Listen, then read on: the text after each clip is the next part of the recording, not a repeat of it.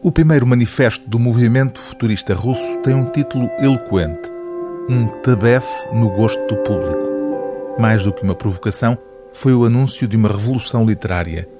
O autor desse texto inaugural, o poeta Vladimir Mayakovsky, viria a confirmar na obra poética que pôde escrever durante a sua curta vida de apenas 36 anos esse caráter revolucionário tanto a nível temático como ao nível da linguagem.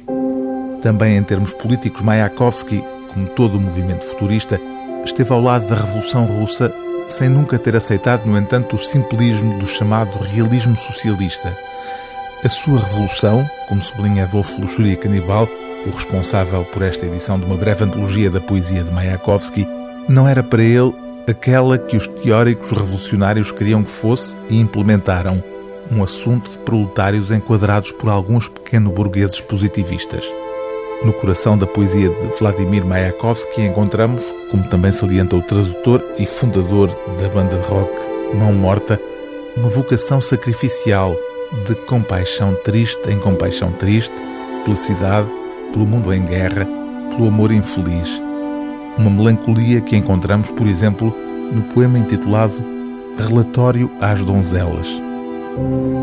Essa noite devia decidir: iríamos ser amantes? Estava escuro, ninguém nos veria.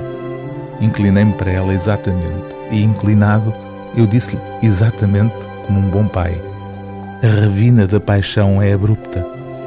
Seja simpática, vá-se embora. Vá-se embora, seja simpática.